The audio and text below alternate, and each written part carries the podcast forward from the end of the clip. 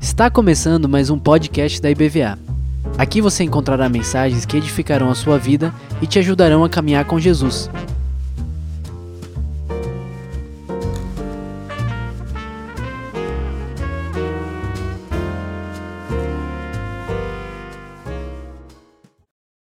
Bom dia, igreja. Bom dia, igreja. É interessante como o Espírito Santo de Deus faz as coisas. O texto que eu ia ler hoje era o Salmo 23, e o Álvaro subiu aqui e leu. E eu não conversei com ele. Eu não, não conversei com ele. Só sabia que ele ia dar aula hoje no meu lugar, nosso lugar, na nossa classe, né? Mas eu não falei nada com ele. É, há um livro muito interessante, escrito por um grande pastor americano chamado Warren Wiersbe que esse, em inglês o título dele é So That's What a Christian Is. Em português é É isso que um cristão é. Então é isso que um cristão é. Vale a pena ler. Warren Wiersbe. Influenciou bastante o meu ministério, esse homem. E ele faz 12 figuras, mostra 12 figuras do que é um cristão. Né? Claro que a gente não vai discutir as 12 aqui, porque a gente nem tem tempo para isso, mas três figuras eu quero mostrar para vocês o que você é e o que eu sou em Cristo Jesus. Tá? É isso que nós vamos ver. Então, a primeira coisa que ele fala é que nós somos um membro da família de Deus. E isso é uma, um conceito que muitas pessoas têm aí fora no mundo errado.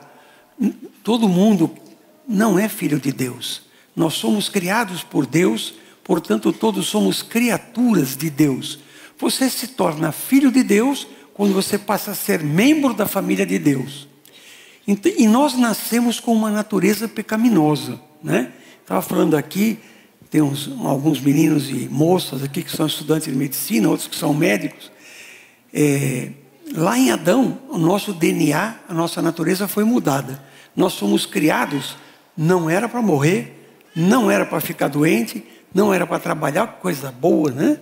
E mas nós temos que fazer tudo isso. mulher tem que dar luz com dor, temos que trabalhar de sol a sol, temos, somos pecadores, etc, etc. Tudo aquilo que a natureza fez mudança. Quando Adão tomou aquela atitude, ele era o nosso representante. Em Adão, todos nós pecamos e temos uma natureza pecaminosa, como diz o Salmo 55, 5. Em Adão, nós herdamos essa natureza. E o Antigo Testamento fala, o livro da descendência de Adão, e começa a citar os filhos todos. Vai lá, é, Caim, Abel, Sete, mais de cem depois. E aí vai vindo as gerações sucessivas, todas gerações de pecadores. Mas o Novo Testamento começa dizendo em Mateus 1:1, o livro da geração de Jesus Cristo. É outra geração. Por quê? Porque em Cristo você pode ser transformado, você pode ser mudado. Aquela natureza antiga que você deveria ter e que foi transformada pelo pecado, agora ela é renovada em nosso Senhor Jesus Cristo. Então você tem essa natureza renovada. Se você está em Cristo, mudou essa natureza. Paulo nos diz que aquele que está em Cristo, nova criatura é. As coisas velhas ficaram para trás, tudo ficou novo. Isso é o que o apóstolo nos diz. Então precisa ter essa experiência pessoal com Cristo para ter essa mudança. A nossa, nossa natureza é transformada por Jesus Cristo. E você se torna um filho de Deus. Deus, na sua graça, iniciou uma nova família. Essa nova família começa com o primeiro filho, que é Jesus. E nós somos co-herdeiros com ele. Passamos a ser irmãos de Cristo, filhos de Deus. É possível nascer de novo e iniciar uma nova vida. Você pode ter uma nova vida, né? né? Começando com nosso Senhor Jesus Cristo, se ainda você não fez essa decisão. Jesus Cristo tornou possível a salvação, quando morreu na cruz do Calvário e ressuscitou, foi para o céu e nos deu uma nova vida, certo?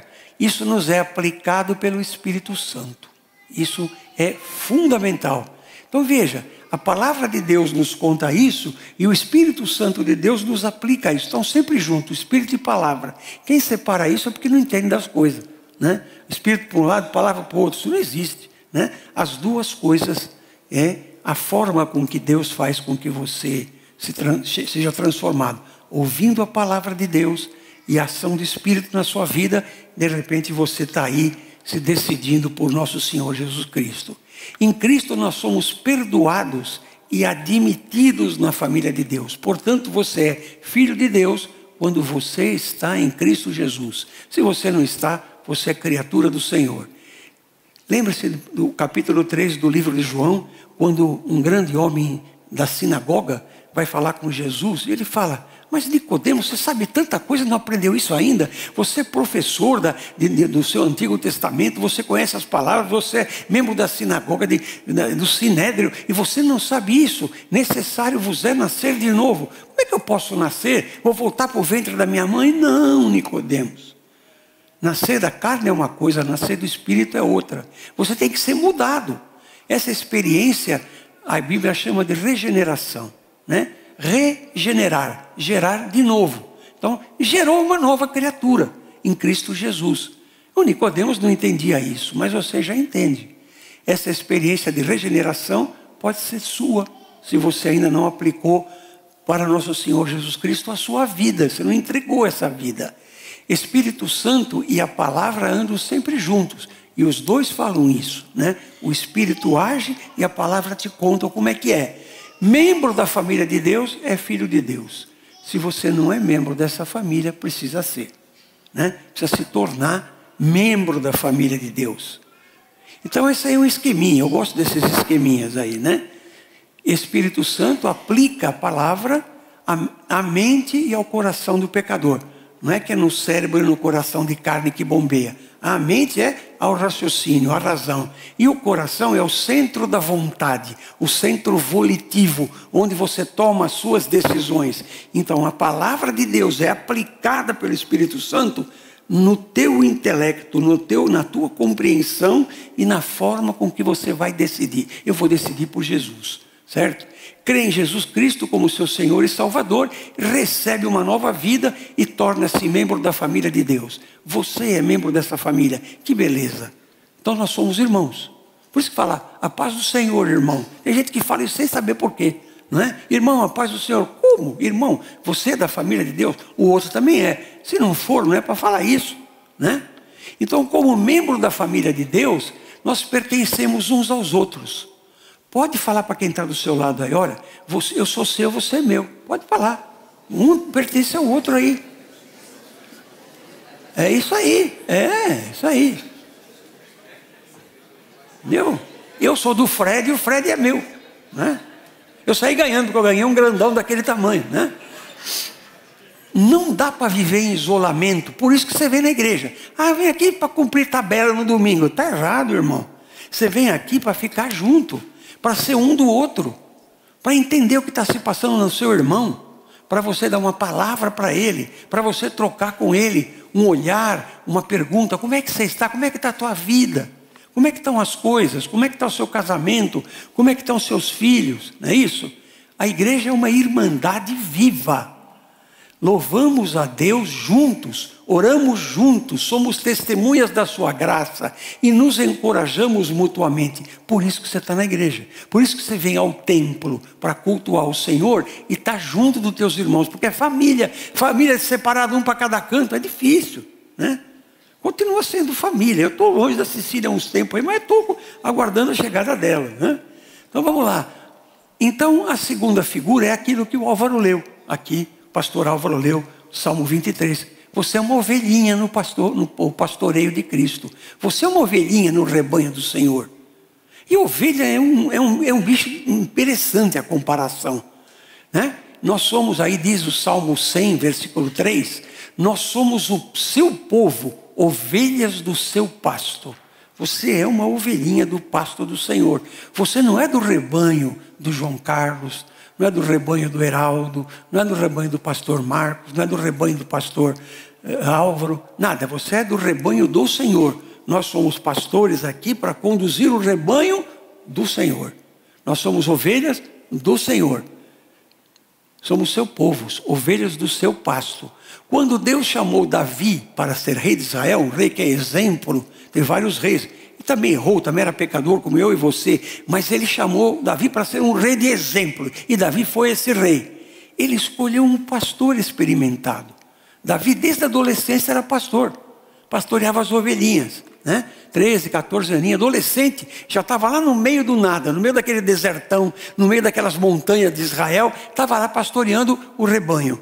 Era dele o rebanho? Não, era do pai dele, do Gessé, não era dele. Moisés ficou 40 anos no deserto, pastoreando ovelhas e falando com Deus. A ovelha era dele? Não, era do sogro dele, Jetro. Então, nós também pastoreamos ovelhas que não são nossas. E vocês são ovelhas do Senhor, e eu também sou ovelha do Senhor. Então é importante que o Senhor, quando escolheu Davi para dar um exemplo para Israel, escolheu um pastor. Ovelhas necessitam de um pastor, pois elas são indefesas. Nós precisamos ter alguém que nos dê orientação, que nos balize o caminho, que nos ame, que fale conosco e que nos admoestem, que nos corrijam. Faz parte da função do pastor aqui na terra correção, como faz parte da função de Deus Pai Todo-Poderoso e de Jesus e do Espírito Santo corrigir você quando você está errado. Isso é importante, te dar noção do caminho onde você deve pisar, aonde você deve andar. Ovelhas necessitam de um pastor, alguém precisa guardá-las e guiá-las. É para isso que existe o pastor da igreja para guardar as suas ovelhas e guiá-las. Nós somos uma igreja grande, nós somos lá tão perto de 3 mil pessoas. Não dá para conhecer cada um pessoalmente, nem para pastorear todos ao mesmo tempo. Por isso a gente é um grupo de pastores, por isso a gente é um colegiado. Né? Então tem um pastor que é só dos adolescentes, que é o Heraldo. Tem um pastor que é dos casais, que é o Zite e a Semi. Depois tem um pastor não sei quê, outro pastor não sei lá, e eu cuido do, do, das ovelhas velhinhas. Né? As ovelhas da terceira idade são as minhas. E eu tenho saudade deles. Já tem dois feriados aí que me atrapalhou na, na, em estar com eles. Eu escrevi essa semana no, no WhatsApp lá, eu estou com saudade de vocês. E estou mesmo. Né? Ver o Zé Pereira cantar, ver as pessoas falarem, conversar com o pastor Nires, com a pastora Ivonildes, me faz falta. Me faz falta. Né? Eu tenho contato. Por isso tem que ter contato com vocês. E vocês um com os outros. Ovelha tem que andar junto. Andou separado, dá errado. Aparece o lobo, aparece o urso, aparece o leão. Davi, mocinho, adolescente, tirou uma ovelha da boca de um leão. Imagina a experiência que ele viveu. Pode entender isso?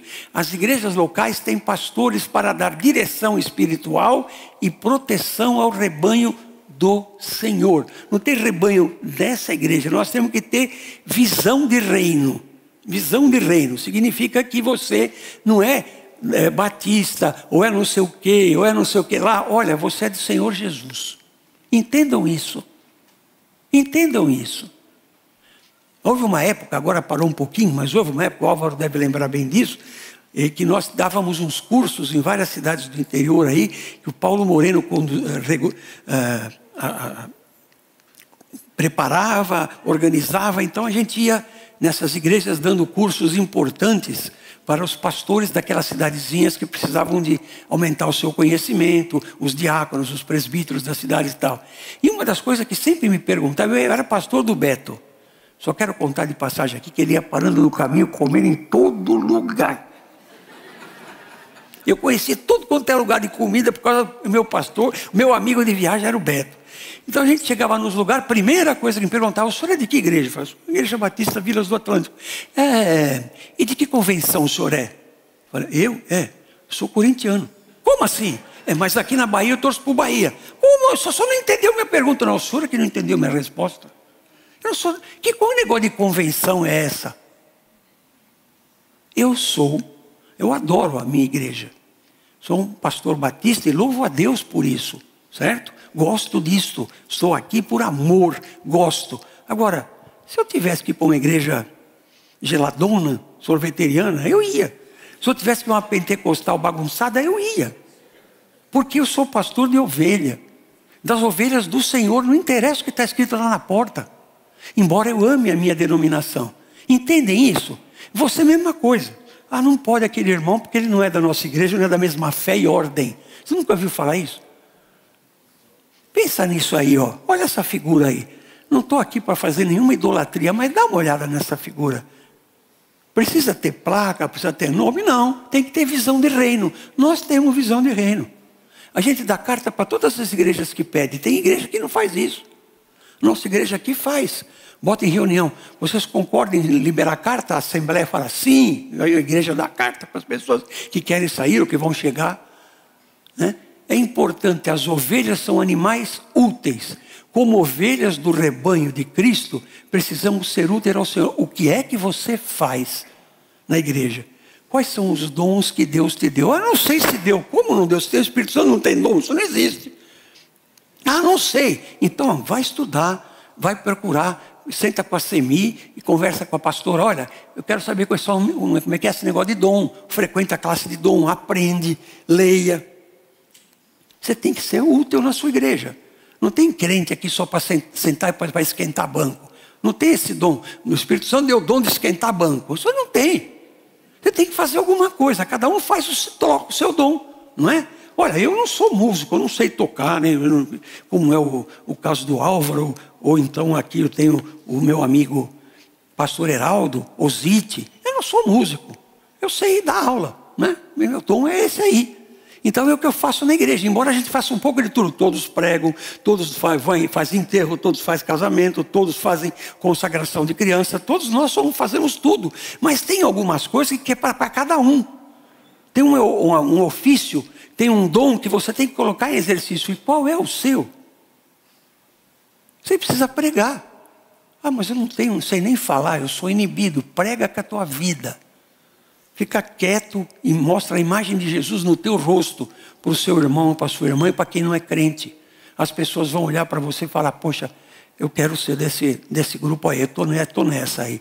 Aquele cara me cativou. Tem que fazer a diferença. Você pode pregar sem falar. De terça tarde e de sexta tarde eu dou aula na Unime, na Faculdade de Medicina. Sou professor de clínica lá, na faculdade. Nós, os meninos lá começaram um grupo de oração que agora está crescendo bastante.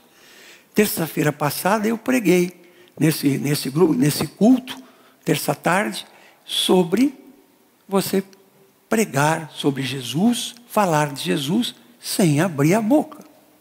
A vida fala. Todos sabem que tem eu e tem um outro professor que somos de Cristo, os outros não são. Se são, estão na encolha, estão escondidos. Né? É crente, crente Sherlock, crente esconder, agente secreto. Ninguém sabe. É crente aqui na igreja domingo, faz cara de crente, jeito de crente, sai lá fora, ninguém sabe que você é crente. Isso não pode. Você tem que pregar com a tua vida, com a tua postura, com a tua fala, com o teu jeito. E aqui é a mesma coisa. Devemos dar o nosso melhor ao nosso pastor. A ovelha tem que ser útil para o pastor. Devemos fazer a sua vontade. Qual é a vontade de Deus? O que está na palavra de Deus. Aquilo que o Espírito Santo põe no meu coração quando eu leio a palavra de Deus. Ovelhas não devem estar sozinhas. Sozinha é perigoso. Você vem no culto, entre outras coisas, para isso. Você tem que estar com os teus irmãos. Tem a figura antiga já, do meu tempo de mocinho, já tinha aprendido. Você tira uma brasa do braseiro, ela esfria. Você bota de novo no braseiro, ela esquenta novamente. Você tem que estar junto.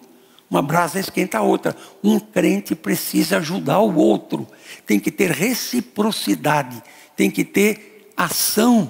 Tem que perguntar para o irmão como é que está a sua vida, como é que está a sua, como é que está a sua luta, como é que está o seu filho, e aquela filha, e aquele outro. Tem que se perguntar. Ovelhas não devem estar sozinhas, é um perigo. O lugar de segurança, de suficiência, lugar de serviço é o rebanho de Deus. Se você é uma ovelha do Senhor, você tem que estar no rebanho de Deus.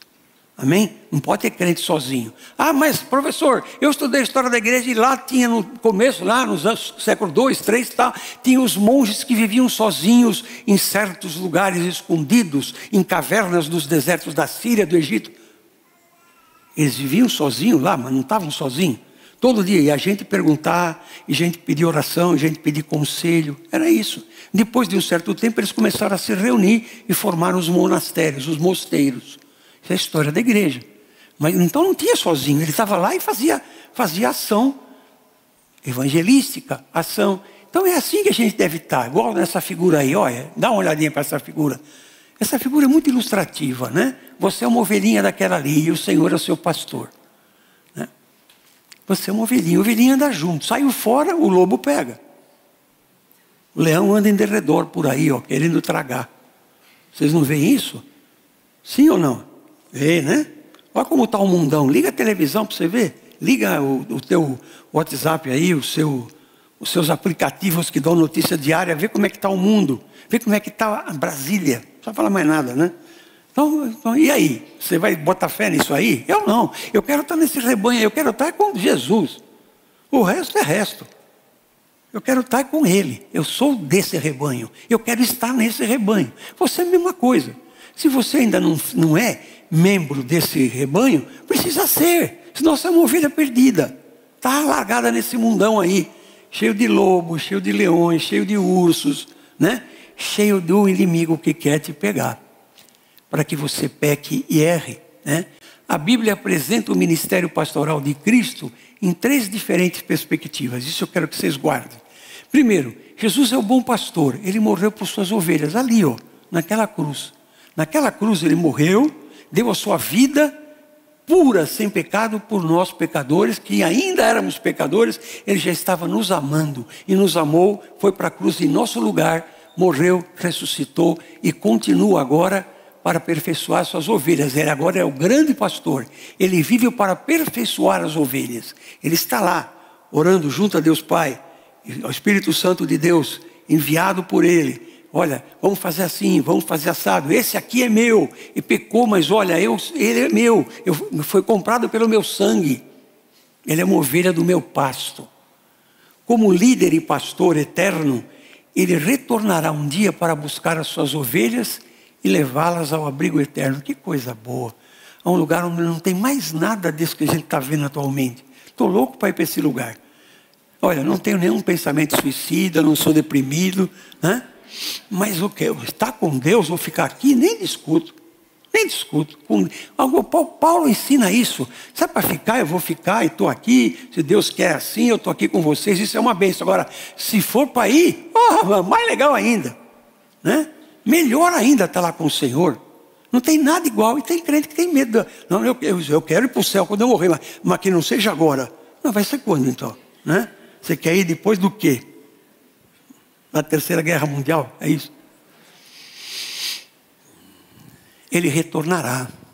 Esses três títulos pastorais nos mostram seu ministério no passado, no presente, lá no céu, e no futuro, que vem buscar sua própria igreja. Ele vem buscar. Que coisa boa. Terceira visão. Primeira visão foi ser da família de Deus. Segunda figura que o Warren Wiersbe nos ensina é ser uma ovelha do rebanho de Cristo. E a terceira e última, aquele que eu quero falar hoje, é nós somos membros do corpo de Cristo. Somos membros.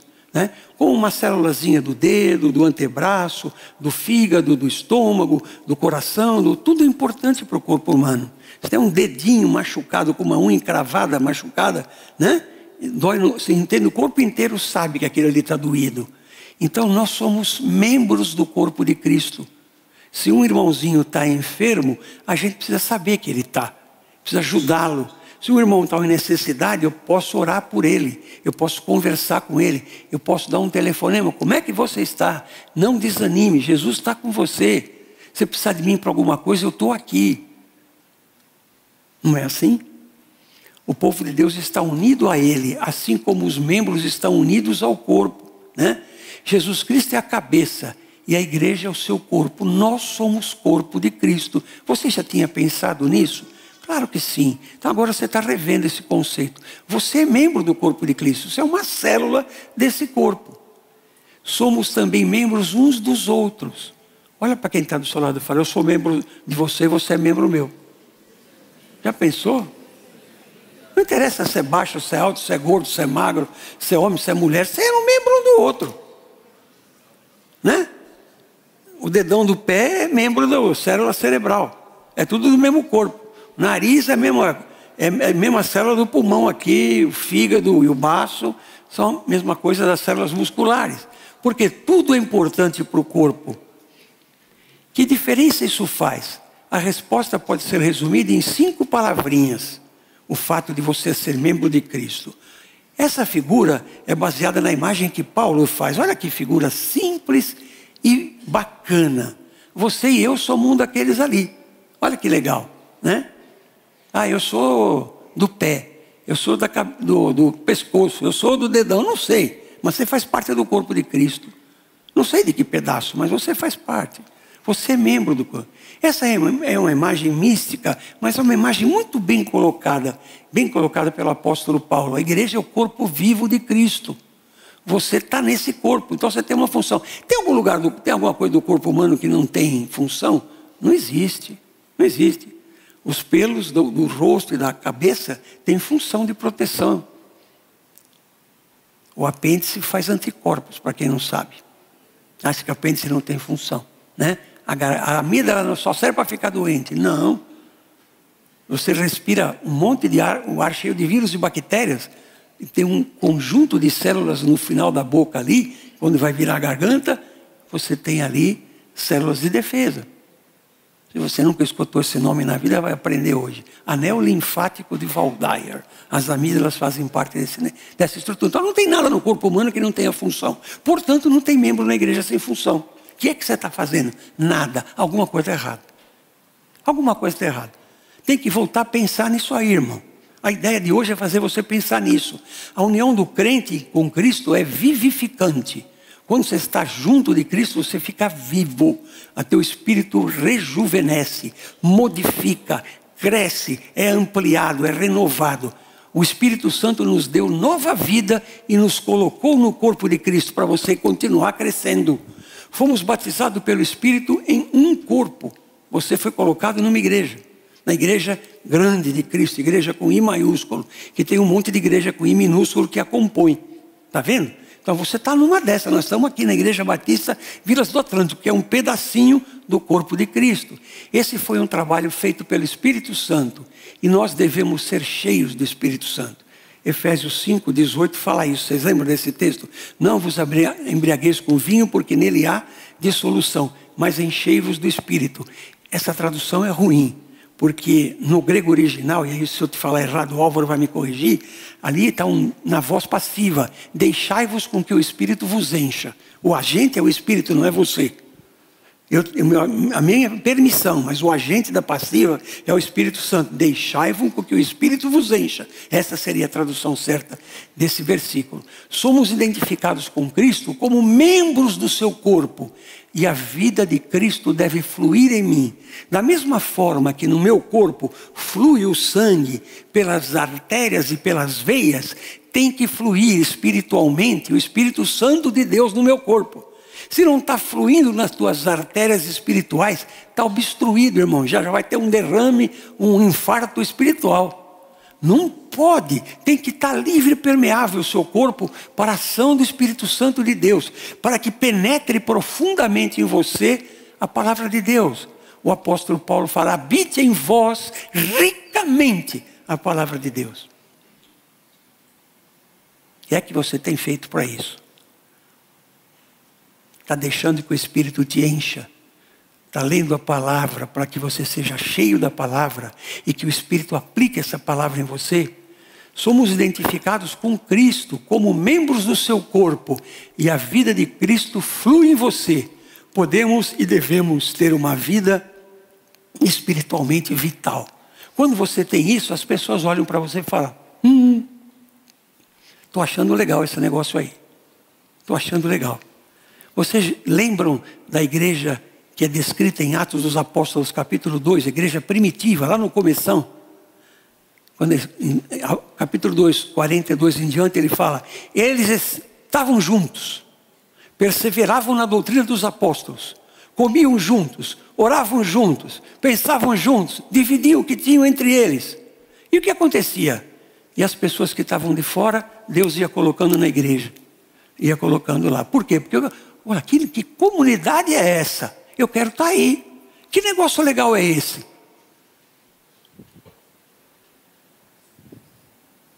Será que a gente faz isso? Será que olhar de fora, como é que vê a nossa igreja? Como é que vê a sua família? Como é que vê você? Você precisa pensar nisso, eu também. Podemos e devemos ter uma vida espiritualmente vital. E isso a gente faz estando aí há um só corpo. Por isso que é uma unidade. Há vários nomes denominacionais, mas todos pertencemos a Cristo. Essa é uma unidade.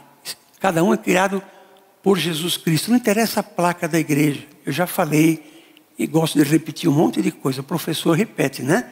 Então, eu me lembro quando a gente saía nesses cursos aí e alguém perguntava, João, o senhor é pastor de que igreja? Igreja Batista de Vilas do Atlântico.